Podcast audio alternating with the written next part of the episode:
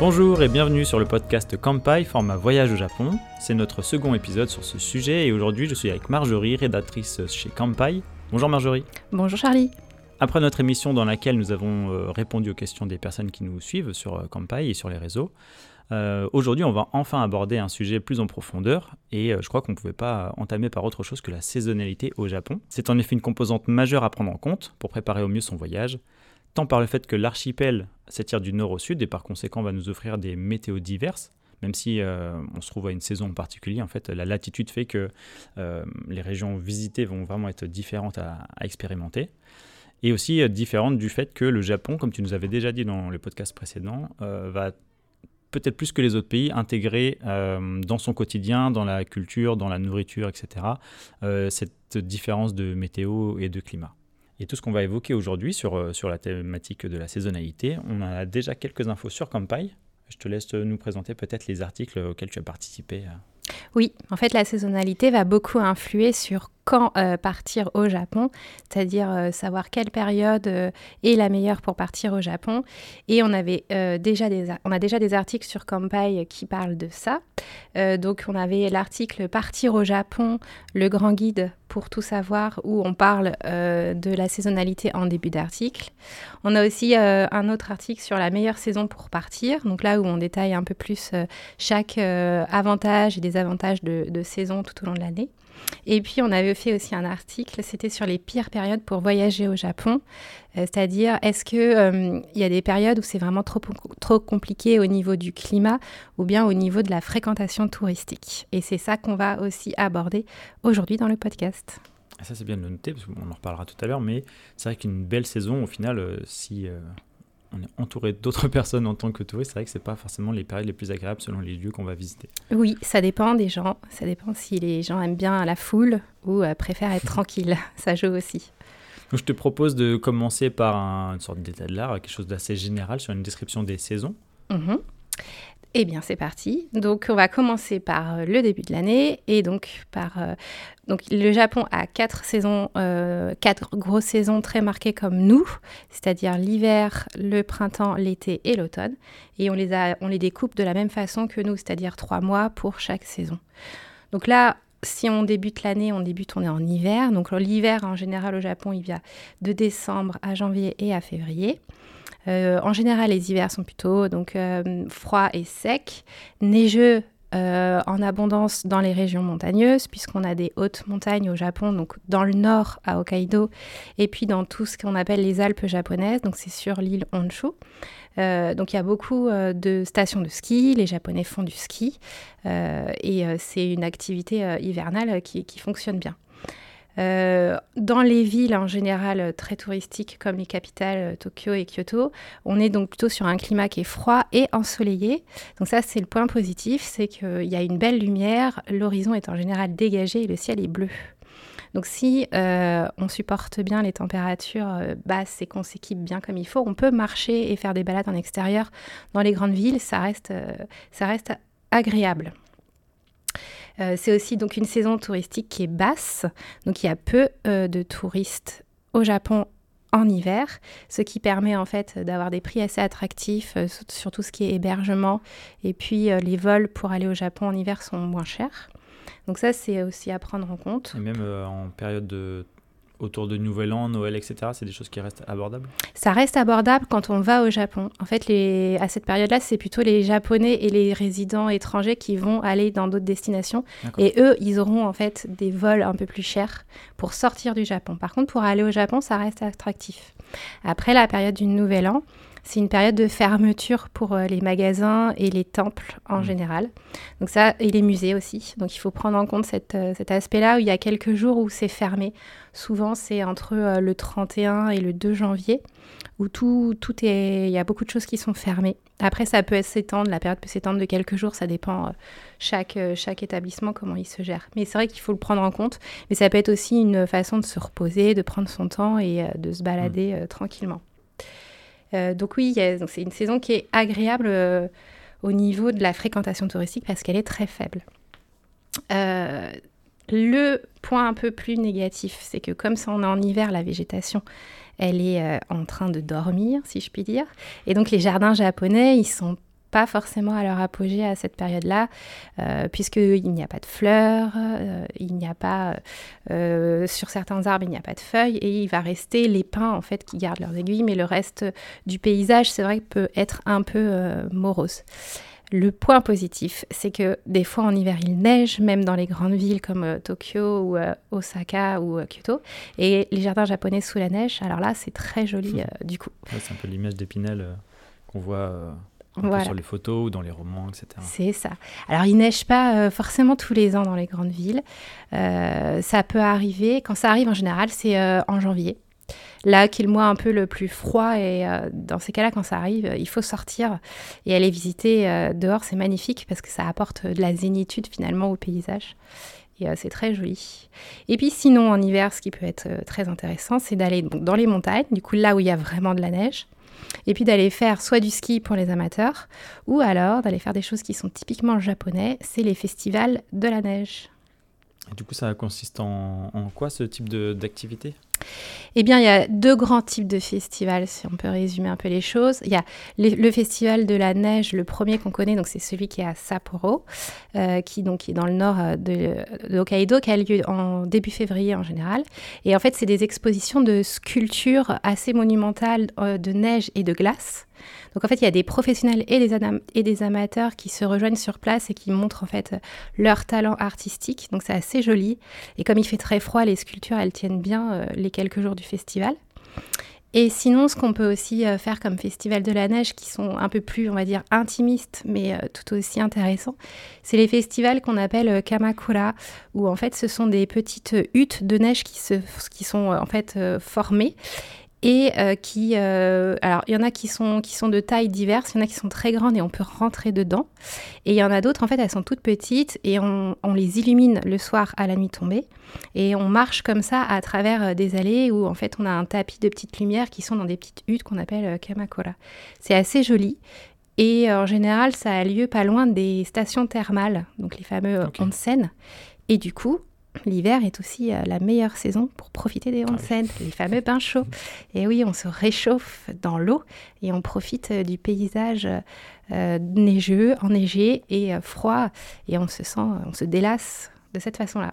Et pour les Kamakura, c'est euh, un peu partout au Japon ou ça reste aussi quand même au nord où il fera peut-être le plus froid, en tout cas les régions montagneuses que tu parlais des onsen? Ça va rester dans les régions montagneuses, donc euh, plutôt dans les Alpes ou alors euh, par exemple autour de Nikko. Nikko, donc il y a la ville et puis vers le nord, il y a plusieurs stations thermales dans les montagnes. Donc il faut, aller, faut aller dans les montagnes pour trouver ça parce que c'est dans les régions où il y a de la neige qui tient en fait toutes, plusieurs semaines. D'accord. Tu me le disais avant euh, l'émission, mais euh, l'hiver, c'est peut-être la seule saison que tu n'as pas pratiquée au Japon. Non. Et euh, s'il y avait quelque chose que tu aurais voulu voir de tes propres yeux, une, soit une anecdote, soit quelque chose qui se passe plutôt en hiver, une image hivernale japonaise, pour toi, ce serait, ce serait quoi? Il y a, alors dans les paysages, c'est sûr que voir euh, un jardin japonais enneigé de ses propres yeux, ça doit être euh, assez euh, agréable et, et, sympa. Ça, j'aurais bien aimé le faire. Et aussi aller tout simplement avec les autres japonais faire la première visite au temple pour le premier jour de l'année, la première visite au sanctuaire, mmh. où là, il y a vraiment un rassemblement et on est tous ensemble en train de souhaiter... Une, une, effervescence. Voilà, se souhaiter la bonne année et se la, se la souhaiter aux autres et se la souhaiter à soi-même. Et ça, je pense que ça doit être euh, assez euh, chaleureux à vivre. On peut, euh, on peut profiter d'être là-bas en fait pour le faire entouré de, de tous les Japonais. donc après l'hiver vient le printemps avec mars, avril et mai. Exactement, on va, le, on va l'étendre sur ces trois mois-là. Donc le printemps, en général, c'est la saison que tout le monde connaît du Japon, puisque c'est la première saison qui est mise en avant dans les destinations touristiques. C'est celle des floraisons. Euh, et euh, donc on a en général forcément un climat qui est plus doux à mesure qu'on s'approche de l'été, mais qui reste quand même assez pluvieux. On a donc souvent les, le, ciel est euh, bouché, on va dire, on va dire un peu blanc avec plein de mm. nuages, et il peut y avoir des jours de pluie, ce qui peut aussi du coup influer la saison des fleurs, la période de floraison, enfin la raccourcir. S'il y a trop de pluie, ça peut faire tomber les, les fleurs sur les arbres. Et euh, du coup, euh, c'est une saison qui va, plus on s'approche de l'été, qui va être de plus en plus agréable au niveau du climat. Donc plus de soleil et plus de température. Donc on connaît du printemps surtout donc le début, c'est-à-dire la floraison des cerisiers, alors, qui va en général de fin mars à début avril pour les cerisiers les plus connus au Japon, donc qui sont les sommets Yoshino, ce sont les cerisiers blancs mhm. ou roses très pâles que l'on voit en photo le plus souvent, c'est ceux qui sont les plus nombreux. Euh, parce qu'il y a différents types de cerisiers et il y en a qui sont à floraison précoce, d'autres à floraison tardive. Et ceux dont on fait référence en général, c'est ceux-là. Et, euh, et, donc ceux-là, c'est ceux que les gens viennent voir, en fait, cette magnifique floraison. Euh, et donc c'est dans les grandes villes du Japon, on la situe à peu, enfin dans les grandes villes du Japon sur l'île principale Honshu. on va toujours rester, voilà toujours. C'est long. c'est ça, toujours rester dans ce périmètre géographique que euh, cette floraison va donc, euh, on va dire, de fin mars à début avril. C'est là où, du coup, il y aura la plus forte attente touristique, aussi bien du côté des Japonais, puisque pour eux, c'est la fin de l'année scolaire qui va recommencer au 1er avril. Donc, ils ont quelques jours de vacances, en fait, à ce moment-là, entre la fin de l'année, euh, la remise des diplômes, et puis la nouvelle année scolaire qui va commencer. C'est ça qu'on appelle la Golden Week? Alors, ce sera après la Golden Week, ce sera plutôt début mai. Euh, ça, c'est une suite de jours fériés qui constitue en fait euh, une belle semaine de vacances.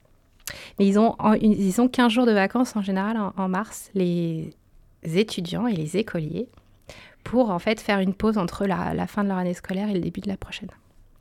Donc, il y a beaucoup de monde à ce moment-là. Il y a beaucoup de touristes de tout pays qui viennent admirer euh, les cerisiers en fleurs, parce que c'est vrai que c'est très joli. Et comme il y en a beaucoup, on a une abondance de floraison qu'on trouve peu dans d'autres pays. Et euh, ici, elle est célébrée euh, à tout point de vue, au niveau du paysage, au niveau de la gastronomie, au niveau de la décoration. Enfin, tout le pays se met au diapason et c'est assez joli. Avant les cerisiers, on a les pruniers. Donc mhm. c'est, alors ce sont des fleurs qui sont un peu plus petites et les arbres sont un peu plus aussi euh, délicats et petits. Donc elle est moins abondante cette floraison et donc c'est vrai qu'elle est moins populaire, mais elle est pourtant tout aussi euh, jolie, mais plus délicate, on va dire. C'est plus subtil.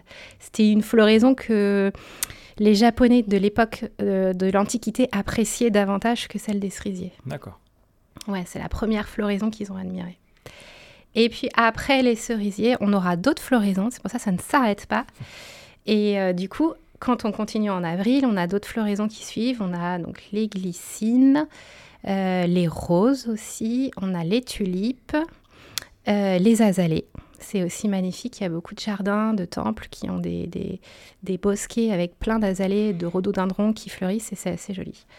Et ça va aller jusqu'à, on va dire, euh, début juin et tout le début de l'été où on a des floraisons euh, d'hortensia, où la saison humide arrive. Donc voilà, c'est une saison qui est, euh, au niveau du paysage assez jolie. On a aussi les érables qui font des nouvelles feuilles, donc on a les jeunes feuilles d'érable vertes que l'on peut regarder, contempler, qui sont assez belles aussi. Et quand il fait beau, on peut pique-niquer le midi dessous les cerisiers, donc faire ce qu'on appelle hanami, donc célébrer euh, la floraison des cerisiers et les contempler. Et après, euh, le soir, il fait encore assez frais, donc c'est vrai que le soir, on a plus tendance euh, à manger en intérieur et à moins se balader dehors. Là, c'est étonnant quand même du fait que cet attrait-là, il vient de...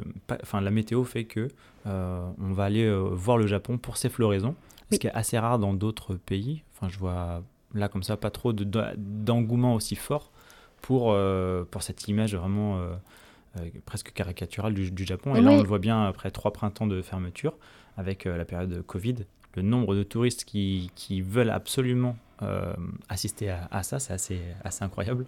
Oui, bah, ça fait partie des premiers voyages qu'on fait quand on va au Japon et c'est une image d'Épinal qui existait effectivement dans la réalité. Après, elle a ses côtés bah, L'envers de la médaille, c'est que on n'est pas les seuls à mm. contempler ces, cerisiers, c'est assez nombreux. Et euh, les, endroits les plus euh, touristiques, euh, les plus populaires sont très très vite bondés. Et donc ça peut être aussi désagréable à, vivre parfois parce qu'il y a beaucoup de monde, il faut faire la queue pour faire une photo.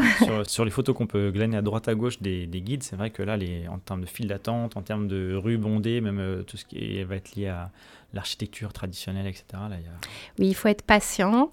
Il euh, ne faut pas oublier les bonnes manières, parce que du coup, mm. des fois, on est tellement euh, captivé par ce qu'on voit et on oublie de faire attention où on marche, où euh, on grimpe un peu partout pour prendre la meilleure pose. Et c'est vrai que des fois, bon, faut faire attention aussi. C'est pour ceux qui recherchent un petit peu plus de calme, dans ces cas-là, ils peuvent se lever assez tôt parce que le soleil, il est déjà euh, de toute façon levé au Japon. Et donc, euh, vers 6 heures du matin, on peut très bien aller faire un tour dans, dans, mm. les endroits que, que l'on souhaite voir pour espérer avoir un peu moins de monde et plus de tranquillité.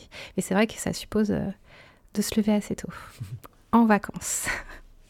Et comme je t'ai demandé tout à l'heure pour l'hiver, est-ce que toi, peut-être ce sera les cerisiers, peut-être ce sera autre chose, l'image que tu as du printemps japonais, ce serait, elle ressemblerait à quoi?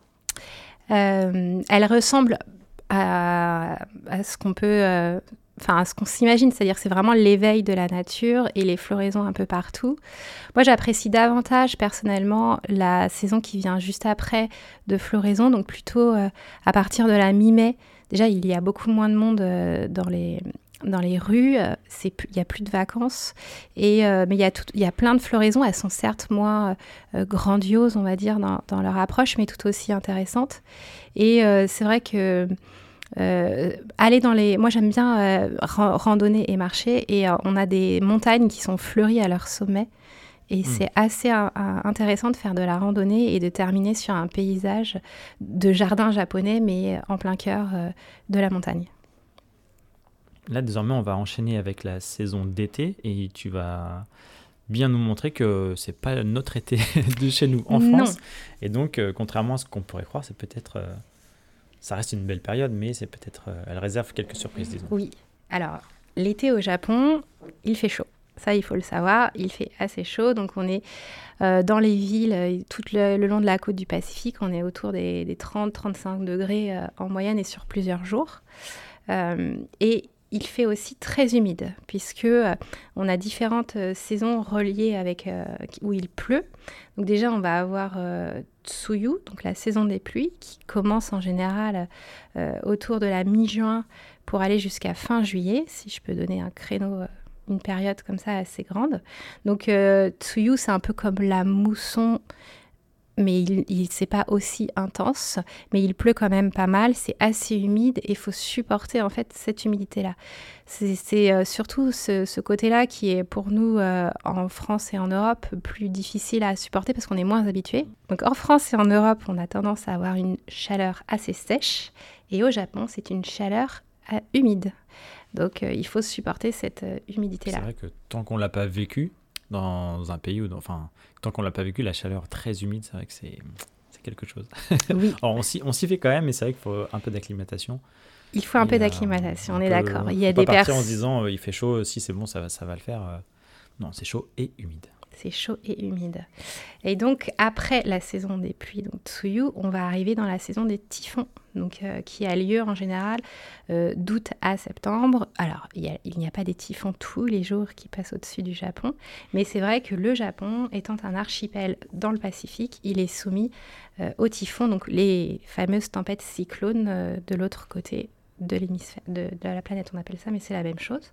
Ils arrivent en général des Philippines et ils remontent l'archipel japonais du sud jusqu'au nord, donc des îles Okinawa qui sont à l'extrémité sud-ouest du Japon, jusqu'en fait sur euh, le, long de la côte pacifique. Donc euh, ils vont remonter à Kyushu, dans le Chugoku, donc Hiroshima, et ils vont arriver jusque dans le Kansai, donc la baie d'Osaka, et ils peuvent remonter jusqu'à Tokyo et des fois un peu plus au nord. Et là après ils repartent dans le Pacifique, euh, et donc on les a un peu moins. Mais donc du coup les grandes villes touristiques, elles peuvent être impactées par les typhons quand il y en a. Euh, il n'y en a pas, c'est donc ça reste quelque chose d'aléatoire. Donc, on a eu des, euh, des étés où il y en a où il y en a eu qui, ont été assez forts. Euh, et puis après, on a des étés où il n'y en a pas du tout ou très peu, ou alors c'est juste une grosse pluie et ça ne nous empêche pas de sortir. En revanche, voilà, quand il y a un typhon assez important qui, qui est attendu, il faut bien écouter bah, les recommandations à la télé ou à la radio ou les affiches et puis rester dans son hôtel le jour où le typhon passe. pour éviter voilà, de, de, se blesser ou de sortir et de se prendre beaucoup de vent et beaucoup de pluie. Donc en général, on reste à l'hôtel, on attend que ça se passe. L'avantage, c'est qu'après un typhon, on a un très très beau soleil et une très très belle météo les deux trois jours qui suivent parce que du coup il a nettoyé un peu tout sur son mmh. passage. Euh, après, les typhons n'enlèvent pas la chaleur, ils continuent de toute façon de faire chaud au Japon. Euh, et cette chaleur, les Japonais, en fait, euh, la gèrent déjà avec une, une, gastronomie particulière. Donc, il y a beaucoup de choses à base d'eau ou à base de glace. On mange les nouilles froides pour, en fait, se rafraîchir. Mmh. Donc ça, c'est aussi intéressant à tester. Et puis, c'est, ça reste en fait quand même une période estivale, chaleureuse et conviviale. On est en été, donc il y a beaucoup de festivals à ce moment-là. Et les festivals tels qu'on les connaît euh, dans les magazines et en, vidéo ou dans les photos sur les réseaux sociaux, c'est les fameux Matsuri, où les gens euh, chantent, dansent. Un festival de, rue, du coup, là, avec beaucoup de défilés. Euh. Voilà, il y a beaucoup de convivialité, c'est chaleureux, il y a les stands de nourriture pour manger de la bonne fast-food japonaise. Euh, il y a de la tradition et il y a de la fête. Et ça, ça, il y en a beaucoup euh, tout l'été, dans toutes les villes, que ce soit les grandes ou les petites, à la ville ou à la campagne.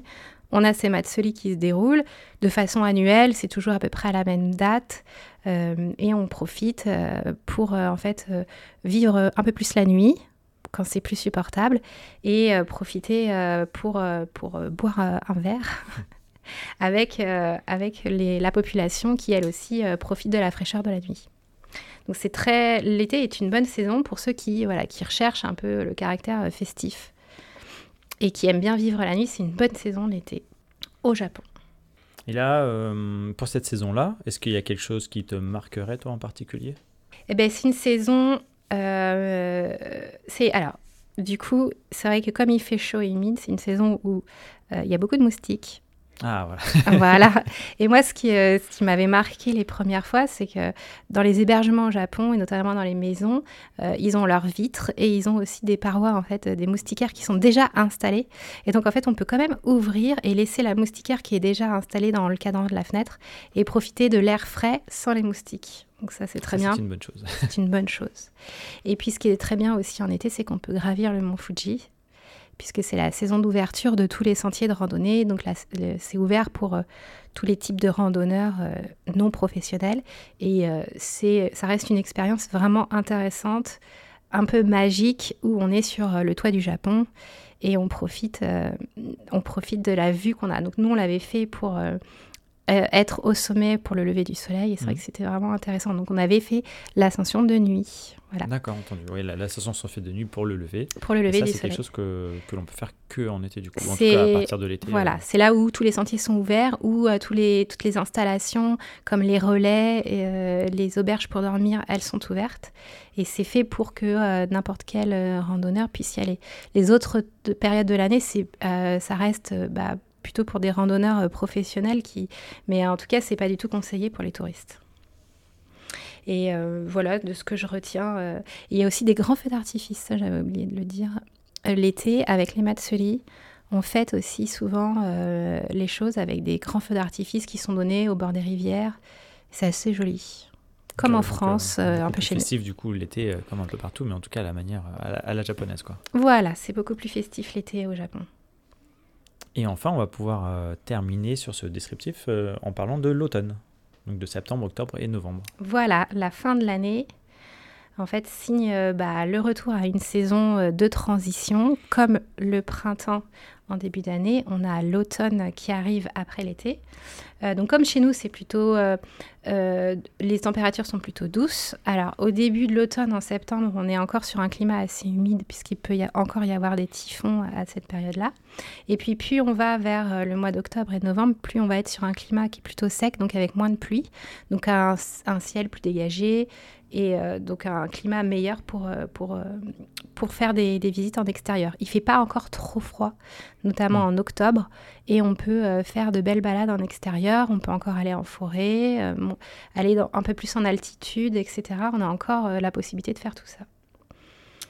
c'est le mois de septembre c'est un mois où, du coup, il y a beaucoup de fêtes au Japon et de jours fériés. On, trouve aussi beaucoup de fêtes sportives dans les écoles, vu que l'été est passé et maintenant on peut refaire du sport en extérieur. Donc il y a, beaucoup de, choses qui se passent encore dans les parcs publics, euh, des matchs en extérieur, des, célébrations, etc.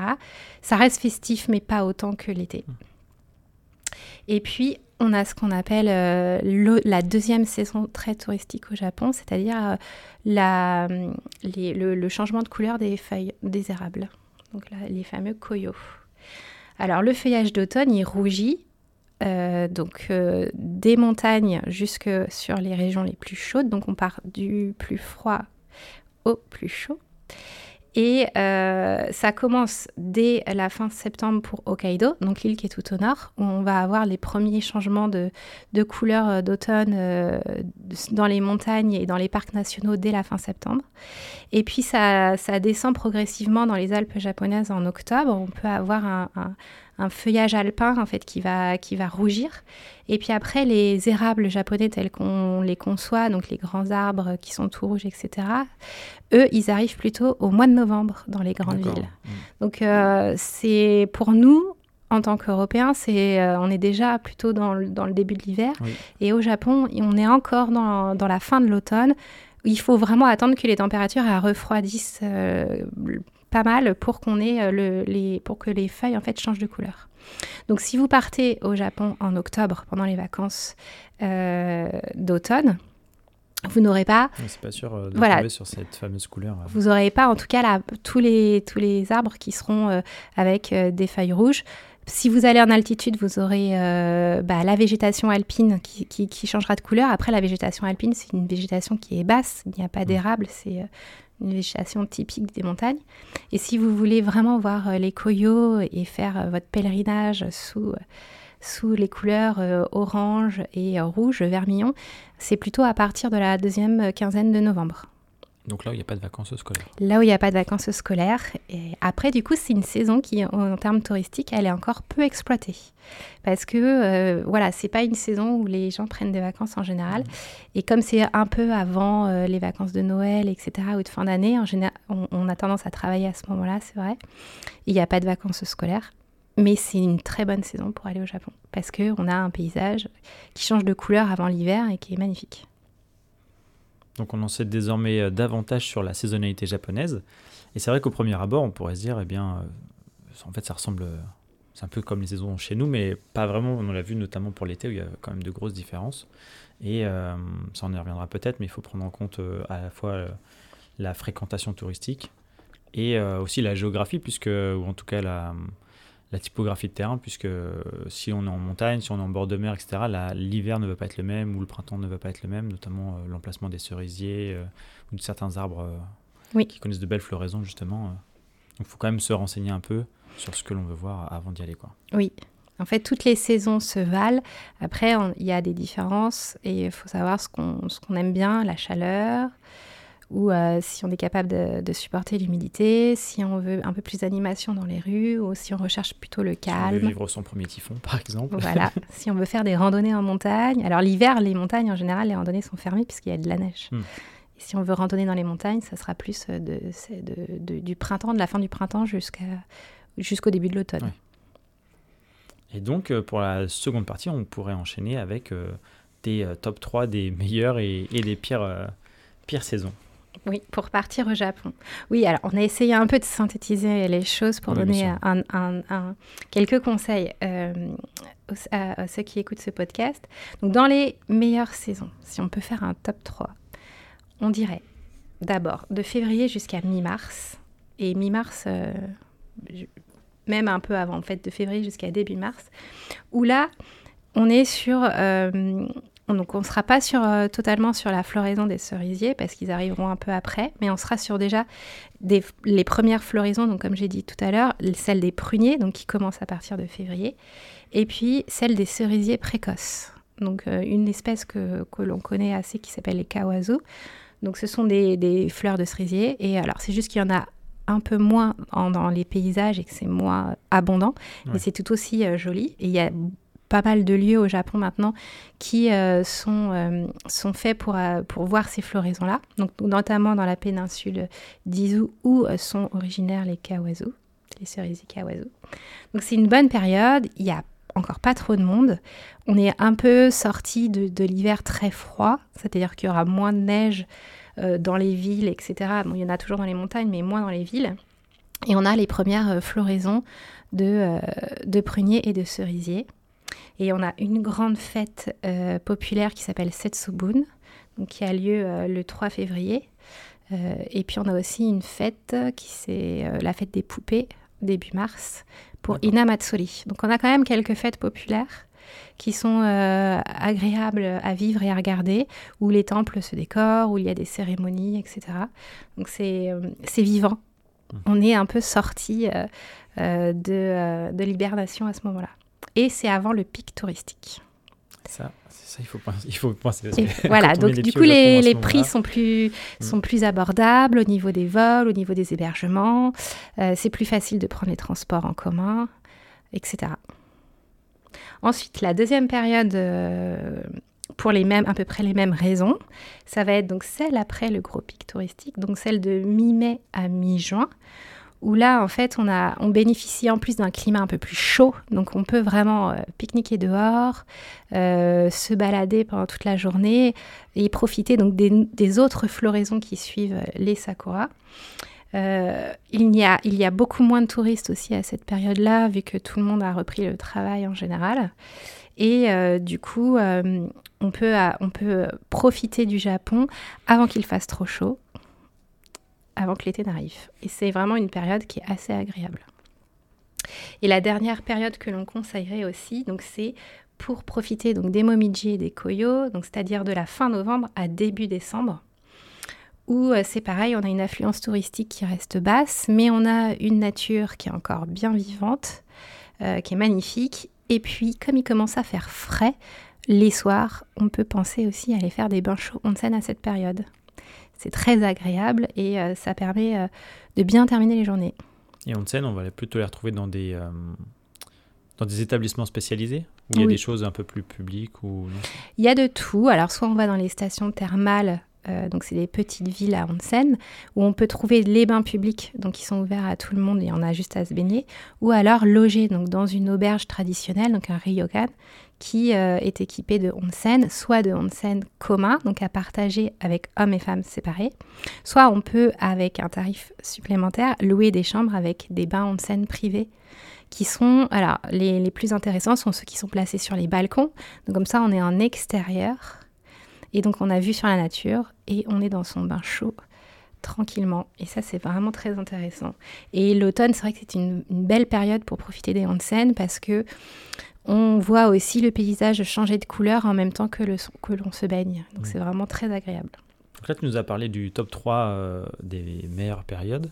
Est-ce que tu pourrais du coup nous, parler des, pires périodes, en tout cas celles qui, auxquelles euh, on pourrait faire un peu plus attention? Oui. Alors les pires périodes, elles vont en fait être relatives à la fréquentation euh, touristique dans les endroits. Mmh. Euh, oui, donc là, c'est même pas forcément. Enfin, c'est la, conséquence de la météo, mais c'est vrai que c'est pas une donnée euh, météo climatique. Il y aura un peu de la météo et, un peu aussi la, congestion, on va dire, dans les lieux touristiques. Et du coup aussi le budget qui en découle, puisque mmh. plus il y a de monde, plus il y a de la demande, plus du coup l'offre est chère et rare. Ça va ensemble. Donc au début, dans les pires périodes, j'avais marqué début avril et début mai. Mais ça pourrait être en fait une seule et même période qui va de la toute fin mars, donc quand les cerisiers vraiment commencent à être en fleurs et qu'on atteint le pic de floraison, jusqu'au tout début mai, quand les Japonais en fait sont en vacances nationales. Donc la fameuse Golden Week que tu me parlais tout à l'heure, Charlie, un peu plus tôt, c'est début mai.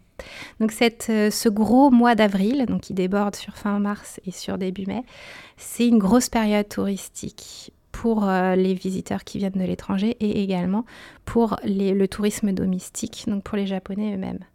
Les conséquences du coup de cette grande euh, affluence touristique euh, font que les prix en général sont assez chers pour déjà aller au Japon, donc tout ce qui est vol vers le Japon, c'est plus cher.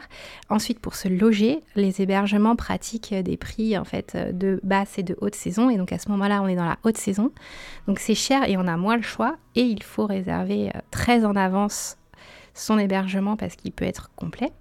Et on, sur place, on a des fois des, des prix qui augmentent, notamment tout ce qui est pocket Wi-Fi par exemple, ça augmente. Ou si on, a, si on veut euh, être accompagné d'un guide à la journée ou à la demi-journée, en général, les tarifs des guides accompagnateurs augmentent en haute saison, forcément. Et donc, c'est au niveau du paysage, c'est joli, effectivement, c'est l'image d'Épinal du Japon, mais dans la réalité, c'est pas une période qu'on recommanderait parce que les conditions pour voyager, elles sont plus difficiles.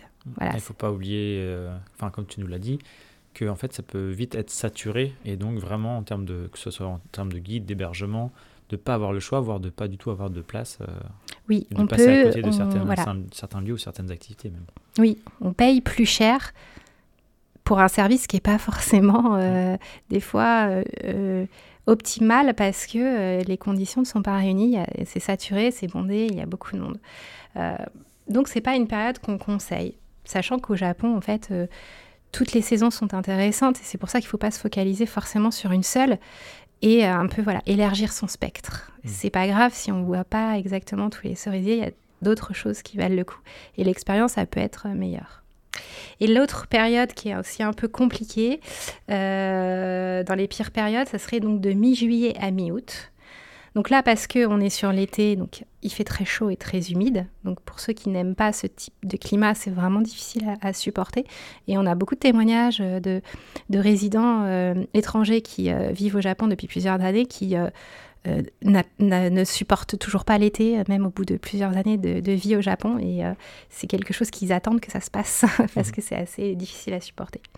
Et donc pour finir donc cette première pire période pour partir au Japon, on va dire qu'elle se solde par euh, la Golden Week, donc ce sont les vacances nationales au Japon, donc ont lieu début mai, donc c'est trois jours euh, fériés qui vont être combinés ensemble euh, pour former en fait une grosse semaine de vacances où tous les Japonais vont en général dans les campagnes ou dans les resorts au bord de la mer ou dans des complexes de loisirs pour prendre quelques jours de vacances tous ensemble.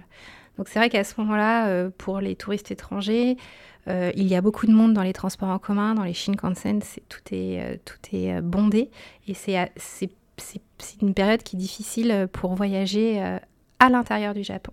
Donc elle se termine en général début mai.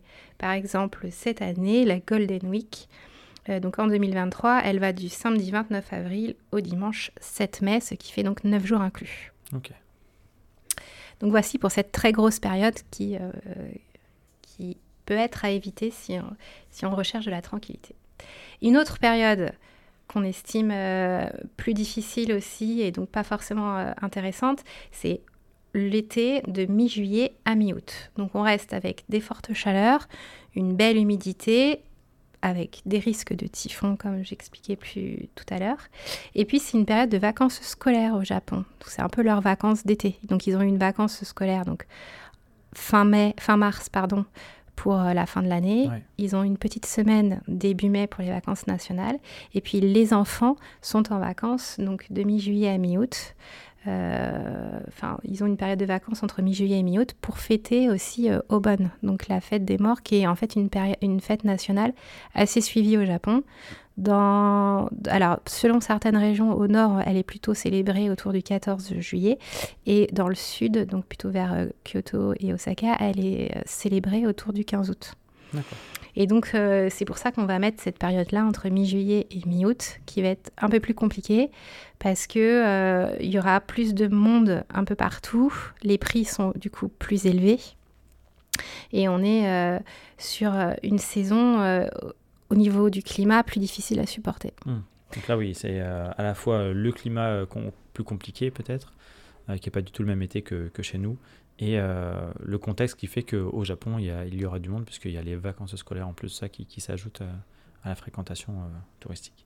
Voilà. Donc ce qu'on peut retenir de, de cette saisonnalité, et que ce soit dans, dans les pires ou, ou les meilleurs moments, euh, c'est qu'en fait au Japon, euh, toutes les saisons sont bonnes à pratiquer. Il faut juste savoir euh, en savoir un peu plus déjà en amont avant d'y avant d'y aller, puisqu'il va falloir s'adapter, que ce soit pour un été chaud, pour un hiver peut-être enneigé, ou si on veut voir du, des festi enfin, du festival, des, des, fêtes. Tu nous parlais de la nourriture aussi qui va évoluer. Donc il y a tout un, plein de centres d'intérêt pour lesquels il faut se renseigner un petit peu quand même avant d'y mettre les pieds. Oui. C'est très bien de le découvrir sur place, mais on peut avoir de mauvaises surprises si on va à la période qui est peut-être la plus jolie, mais en même temps la plus euh, euh, blindée, si je puis dire, mm. euh, que ça, et avec des prix vraiment pas attractifs, etc. Quoi. Oui, voilà, les saisons sont marquées au Japon, mm. c'est ça qu'il faut qu'on retienne, elles sont plus marquées que chez nous. Et donc, du coup, quand il fait chaud, il fait très chaud. Quand il y a de la neige, il y en a pas mal, notamment dans les montagnes. Et, et quand il y a des floraisons, elles sont assez abondantes, effectivement, dans, le pays. Donc, le climat joue sur ce qu'on attend de nos vacances, d'avoir chaud, d'avoir froid, qu'il pleuve. Etc. Donc toutes les saisons sont bonnes au Japon, il faut juste savoir où on va et à quelle période euh, du coup euh, on aimerait avoir. Et le deuxième point aussi qu'on peut dire, c'est que toute saison est bonne en fonction du budget de chacun. Parce mmh. que les prix peuvent vraiment varier entre les saisons touristiques hautes, donc en avril, euh, un peu l'été et puis en octobre, si euh, on peut les résumer comme ça, où les prix peuvent augmenter des fois de 50, voire 100, voire doubler carrément le mmh. prix, euh, que ce soit pour des activités qu'on va réserver sur place ou, et les hébergements, ou si on passe par une agence de voyage et qu'on choisit un séjour tout compris, les prix seront pas les mêmes si on part en basse saison et en haute saison, il y a une vraie différence. Donc en fonction de votre budget, euh, il est important euh, voilà, de, de, calculer euh, quelle période sera la mieux pour partir. Si vous avez un budget serré, il vaut mieux choisir les basses saisons. Vous aurez un climat qui restera quand même intéressant et plus, voilà, plus de latitude pour faire des choses à, des tarifs abordables. Et au niveau du budget, on peut aussi choisir des destinations qui sont un peu moins touristiques euh, que, que d'autres. Par exemple, sortir des, des, grandes villes et aller, euh, par exemple, dans des préfectures ou des îles un peu moins connues. Je pense à Shikoku. Donc, c'est euh, la plus petite île des quatre grandes îles qui est un peu plus rurale, un peu moins touristique, mais qui est aussi très intéressante à découvrir et donc plus abordable au niveau du budget. Ou alors, on a aussi la préfecture de Hyogo qui est à côté de Osaka et Kyoto qui est un peu plus dans les terres, qui n'est pas du tout loin du, coup de grands sites touristiques et qui, euh, qui, est moins fréquenté et donc qui peut proposer des hébergements parfois plus abordables. Donc on peut aussi euh, moduler son voyage comme ça, euh, choisir des destinations qui sont peut-être moins touristiques au premier abord, et donc, mais aussi intéressantes à des prix plus favorables. Et la seule chose, à, le dernier point que que je souhaite évoquer, c'est que les prix du train et les transports ferroviaires, ils ne, ils ne... ne bougent pas selon la saison. Ils ne bougent pas selon la saison. Merci de m'avoir terminé la phrase. Donc un, un pass de train, un ticket de train, vous aurez le même tarif que vous soyez en haute saison touristique ou en basse saison touristique. Ils sont revus parfois chaque année au niveau de l'augmentation du prix, en général, ça augmente. Mmh. Mais euh, ils ne sont pas soumis à, cette, euh, à cet indice-là à contrario des hébergements, de certaines activités ou euh, services euh, touristiques. Mmh. C'est vrai que quand euh, l'hébergement et l'avion augmentent de 50%, eh bien, ça se sent sur, sur le budget. Oui, ça se sent beaucoup. On fera moins de choses avec le même budget. Et avant de conclure, on va passer euh, brièvement euh, sur quelques questions. Euh, tu m'as fait comprendre tout à l'heure que sur votre moteur de recherche, sur Campagne, il y a quand même des mots-clés et des, questions qui reviennent assez régulièrement, notamment liées à la saisonnalité. Et donc, bah, je vais te laisser nous en parler un petit peu avant qu'on termine notre podcast. Oui, on a fait une petite sélection de questions qui reviennent souvent sur la thématique de quand partir euh, au Japon, euh, donc sur euh, les moteurs de recherche interne et aussi sur les quotas été. Donc la première question, c'est quand partir à Okinawa pour se baigner? Donc effectivement, Okinawa, c'est l'archipel subtropical du Japon et avec ses eaux turquoises, on se dit qu'on peut s'y baigner toute l'année. Alors pour donner un ordre d'idée, on peut s'y baigner du mois de mars jusqu'à novembre. Donc l'hiver, ça reste quand même euh, assez froid pour se baigner. L'eau est, quand même assez froide. Euh, après, dès le mois de mars, ça dépend aussi des, de chacun à supporter euh, une température. Mais voilà, dès le mois de mars jusqu'à novembre, il y a trois points d'attention à avoir quand on va se baigner à Okinawa. Euh, au niveau du climat. Donc début mai, c'est euh, l'Algoden Week au Japon et c'est une destination qui est courue donc par les Japonais qui vont du coup profiter euh, des beaux jours pour aller à Okinawa et donc se baigner avant la saison estivale de juillet et de août. Donc il y aura du monde à Okinawa début août. Voilà, c'est pour ça. Ensuite, il y a bien une saison des pluies à Okinawa et elle a lieu en général la première quinzaine de juin, donc un peu avant l'île principale Honshu. Donc à ce moment-là, il peut y avoir des jours de pluie où euh, on peut, où ça, voilà, ça peut ne pas déranger les gens, mais euh, on peut se baigner sous la pluie. Et puis l'archipel est donc soumis au typhon, ça je l'avais évoqué tout à l'heure. Et euh, donc du coup, entre août et septembre, on peut avoir des typhons qui passent au-dessus d'Okinawa. Et donc dans ces cas-là, on reste bien dans son hébergement et on attend que la tempête passe. Euh, sinon, à Okinawa, donc il n'y a plus beaucoup de plages. Enfin, déjà, il y a plusieurs îles et donc pas mal de plages. Il faut savoir que les plages qui sont en général laissées sauvages, elles sont le, plus souvent impropres à la baignade. Donc, euh, parce qu'il y a des, méduses ou alors d'autres euh, euh, créatures qui vont être venimeuses, donc euh, dangereuses, ou bien il y a des courants assez forts qui peuvent être dangereux et donc déportés vers le large. Donc en général, les plages qui sont laissées sauvages, il ne faut pas essayer de s'y baigner, ça peut être assez risqué et c'est péril, donc on ne le recommande pas. Et euh, ce que l'on recommande, c'est de demander à son hébergement ou à l'office de tourisme local une liste en fait des plages. des meilleurs spots. voilà, des meilleurs spots qui sont les plus beaux et les plus sécurisés pour se baigner où on risque moins. Et en général, les installations euh, au Japon où les plages sont surveillées, où il y a des petits restaurants ouverts, des toilettes et des douches accessibles, c'est ouvert en général en juillet et en août, même à Okinawa. Le reste du temps, ça peut être fermé en partie ou ouvert que le week-end, ça dépend, mais euh, voilà, c'est pas, c'est pas tout le temps installé. Et puis si on ne va pas à Okinawa euh, se baigner, on peut également se baigner dans les autres plages au Japon. Donc euh, il y a le long de la côte du Pacifique ou de la mer du Japon, il y a des nombreuses plages, souvent de sable fin. Et euh, du coup, on peut s'y baigner. Là aussi, la période de baignade en général, c'est de juillet à août si on veut profiter de toutes les installations ouvertes et faire aussi parfois du camping. Il y a des terrains de camping qui sont possibles. Donc voilà, c'était pour la première question.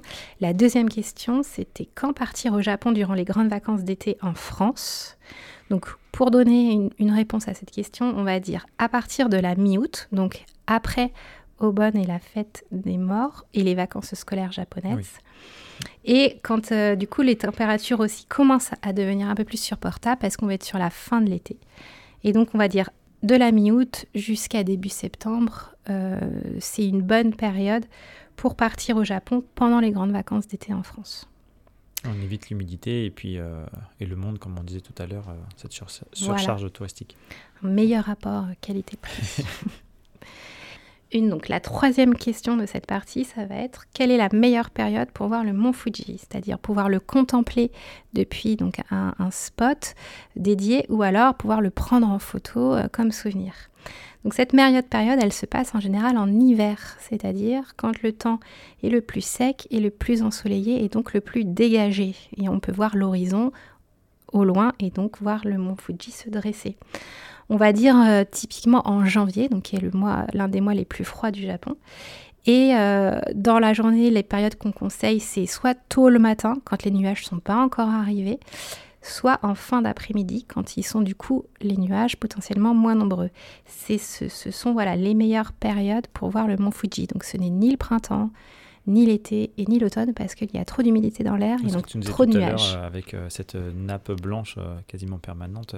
Voilà, quand on voit les, souvent les cerisiers, derrière le ciel est blanc laiteux. Mhm. Donc ce sont les nuages et du coup on verra pas le mont Fuji. Après, euh, les, ce sont des conditions climatiques, donc ça peut changer à tout moment. Et euh, il y a un site internet que l'on recommande pour euh, consulter, à consulter quand on est sur place, si on veut, par exemple, voir le mont Fuji. Quand est-ce qu'on peut voir le mont Fuji dans un jour ou dans deux jours Il y a un site internet qui s'appelle fuji-san.info. Donc c'est le tiré du haut, donc fuji-san.info.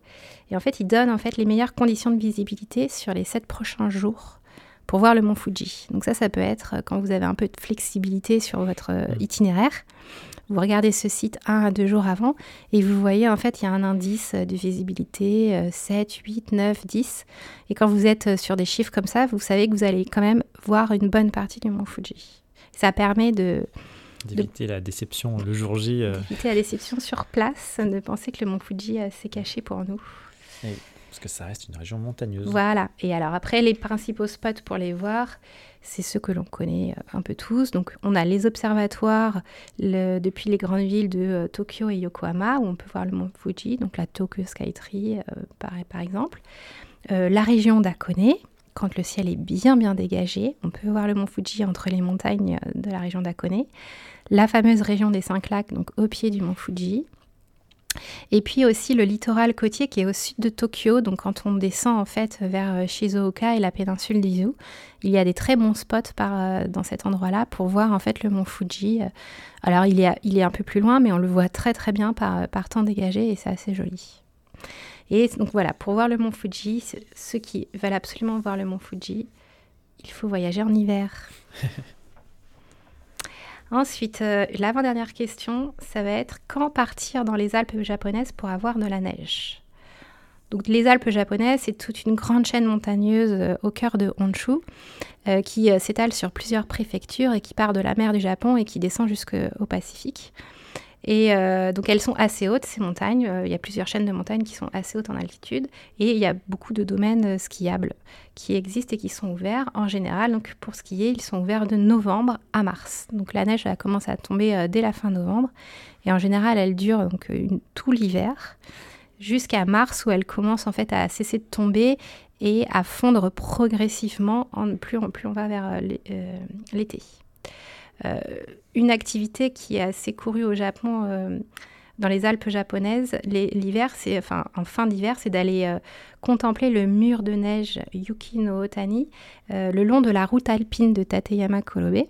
Donc ça, c'est un mur de neige que l'on traverse en général à pied ou en bus, et en fait, on est entouré par jusqu'à 20 mètres de, parois enneigées. pour avoir vu juste en photo pour le moment, c'est vrai que c'est impressionnant.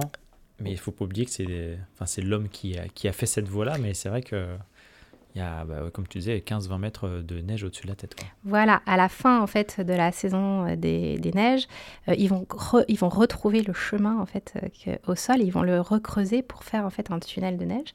Et ça, c'est à partir donc de la mi-avril, donc à partir de maintenant jusqu'à juin. Donc on est sur une saison qui est un peu après.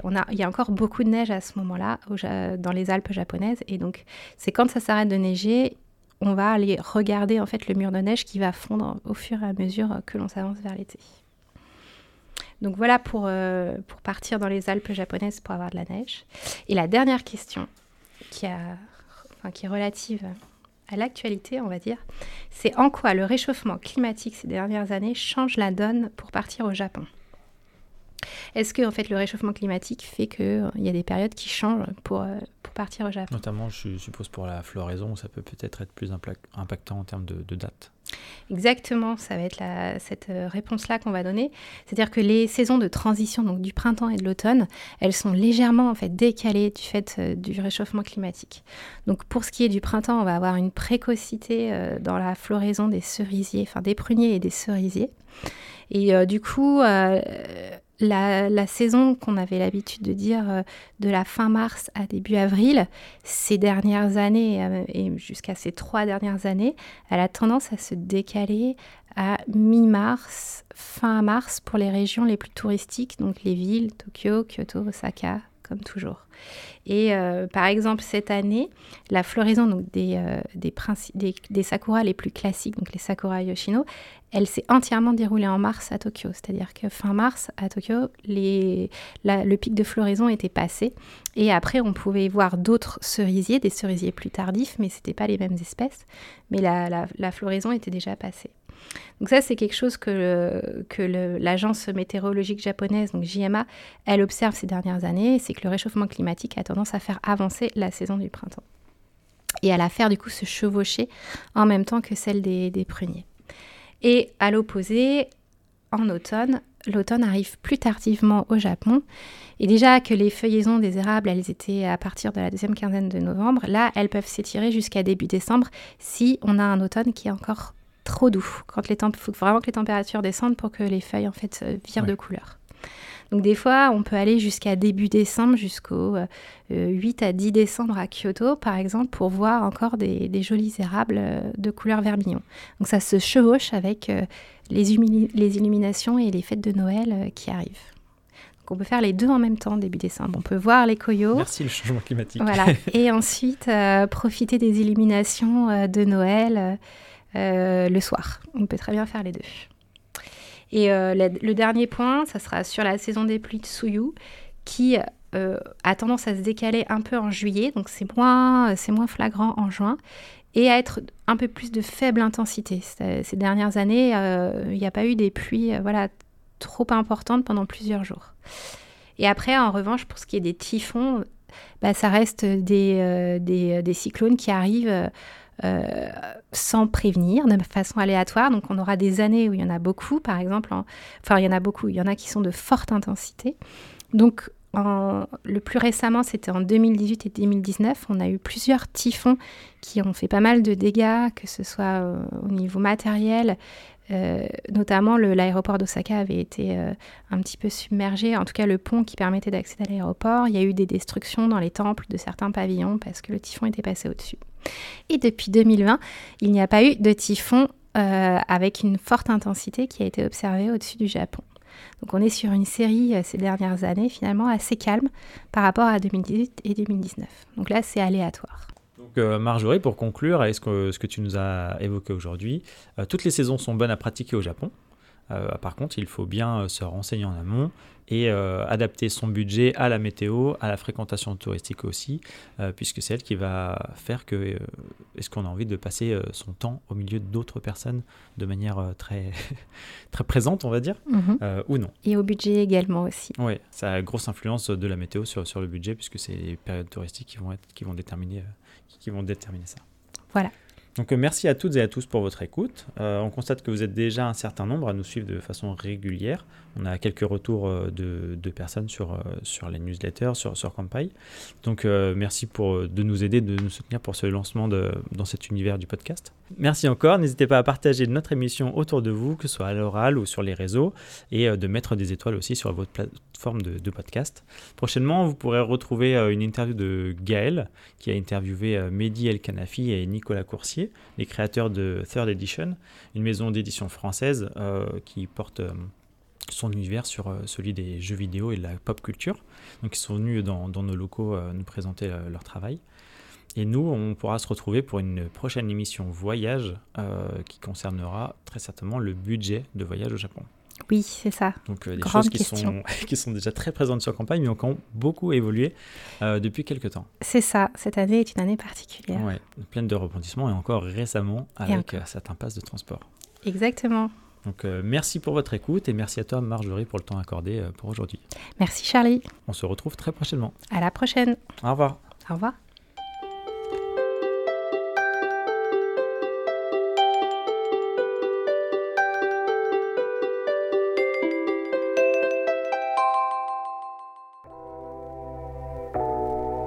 Merci d'avoir écouté cet épisode du podcast Kampai.